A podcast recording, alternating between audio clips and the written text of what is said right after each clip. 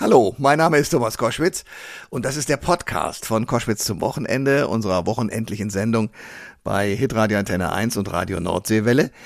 Ähm, der Gast, der heute zu hören ist, ist normalerweise nicht als Buchautor bekannt, äh, sondern als ein Mann, der vor der Kamera steht, äh, Babylon Berlin, Kudam und viele andere Serien auch. Ähm, Sabine Tambrea, der hat seinen ersten Roman geschrieben, und zwar Nachtleben heißt er. Und hat, glaube ich, auch zu tun sehr viel mit seinen Träumen, die er eigentlich als Drehbuch schreiben wollte, aber das werden wir gleich noch hören, und dann erst äh, zu einem richtigen Roman umgeformt hat. Und was ihn da umtreibt und warum er diesen Roman geschrieben hat, all das erfahrt ihr in diesem Podcast. Viel Spaß! Der Thomas Koschwitz Podcast. Das sind ja zwei vollkommen unterschiedliche Berufe. Der Schauspieler ist im Rampenlicht und der Romanautor in der Dachkammer, so stelle ich es mir jedenfalls vor. War Ihnen die Arbeit als Schauspieler nicht kreativ genug oder warum jetzt der Ausflug in die Schriftstellerei?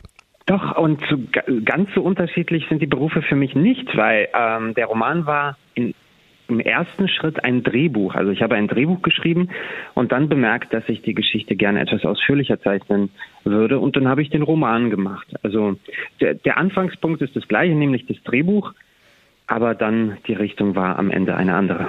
Naja, aber die Tätigkeit ist auch eine andere. Sie kriegen ein Dreh Drehbuch vorgelegt, da müssen ja. Sie nach äh, den Regeln dieses Drehbuchs spielen und genau. nun sind Sie selbst der Regisseur, sogar der Regelgeber. Also das ist schon eine andere Aufgabe, oder? Ja, aber man, man ist ja nicht nur blind, man folgt ja nicht nur blind den Anweisungen am Set, sondern auch da ist man kreativ und bringt Ideen mit rein. Ähm, das Einzige, was anders war, ist, dass ich alleine äh, vor meinem Rechner saß und die Sachen geschrieben habe und nicht mit einem Team ja. eine Produktion umgesetzt habe. Ja. Nachtleben, so heißt dieser Roman, ist ja eine Liebesgeschichte. Anna und Anno sind äh, das perfekte Paar, wie füreinander geschaffen. Was hat Sie daran interessiert? Oft kommt ja in Liebesgeschichten irgendwann, sagen wir mal, der große Konflikt, der Seitensprung oder sonst was dazwischen. Genau das wollte ich in diesem Buch nicht behandeln, sondern es für gegeben nehmen, dass die beiden füreinander gemacht sind und das Leben äh, kommt dann in Verbindung mit dem Schicksal dann doch in eine sehr tragische Richtung.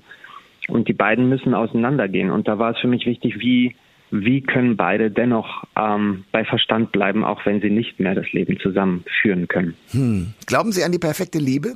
Ja, natürlich. Was eine blöde Frage. Sie, Sie sind verheiratet seit 2018. Können Sie das überhaupt schon beurteilen? Ja, kann ich. Okay. Weil es geht, es geht ja nicht nur darum, ähm, also es geht auch darum, wie man selbst sich entwickelt äh, in Verbindung mit einem Menschen. Und ähm, ich kann nur sagen, ich bin erst durch meine Frau der Mensch geworden, der ich werden wollte, als ich ein kleiner Junge war. Und ich, ich glaube, dass es äh, eigentlich kann ich deshalb sagen, ja, ich glaube an die große Liebe. Und das war gerade eben eine großartige Liebeserklärung. Meine Herren. Ja, die Geschichte geht zurück bis zur Entstehung des Universums. Äh, was hat die Liebe von Anna und Anno damit zu tun? Für mich, äh, es geht auch um den Konflikt zwischen Religion und Wissenschaft und Verstand und ähm, ja, dem Willen, etwas glauben zu wollen, was vielleicht den, den Fakten widerspricht. Was das mit dem Urknall des Universums zu tun hat, es geht um Gedanken und äh, in meiner Hoffnung um gute Gedanken. Und so versuche ich einfach mal zu gucken, was könnte ein Grund für den Urknall unseres Universums sein. Und der Roman gibt auch eine Antwort. Also, ja, großartig. die möchte ich nicht vorwegnehmen. Nee, ist klar. Aber die Spannung ist da, das haben Sie ja schon mal erzeugt. Äh, lautet die Botschaft des Romans also, wahre Liebe kann größer sein, ist größer als Zeit und Raum? Ja, das ist eine der Aussagen. Und äh, wahre Liebe kann einfach äh, Kraft geben, nicht wahnsinnig zu werden bei, bei all den Wahrheiten, die auf uns warten, während wir erwachsen werden. Ob es mit Sterblichkeit zu tun hat, mit, mit, mit Wahnsinn, mit Kriegen. Ja, da muss man einfach etwas entgegenhalten und das kann für mich nur die Liebe sein. Wann hatten Sie die Idee zu diesem Roman?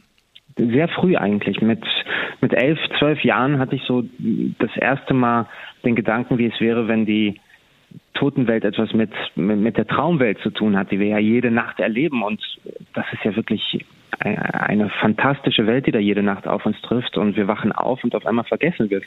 Und da wollte ich äh, das etwas bewusster festhalten und diese Traumebene mehr in die Realität verwurzeln.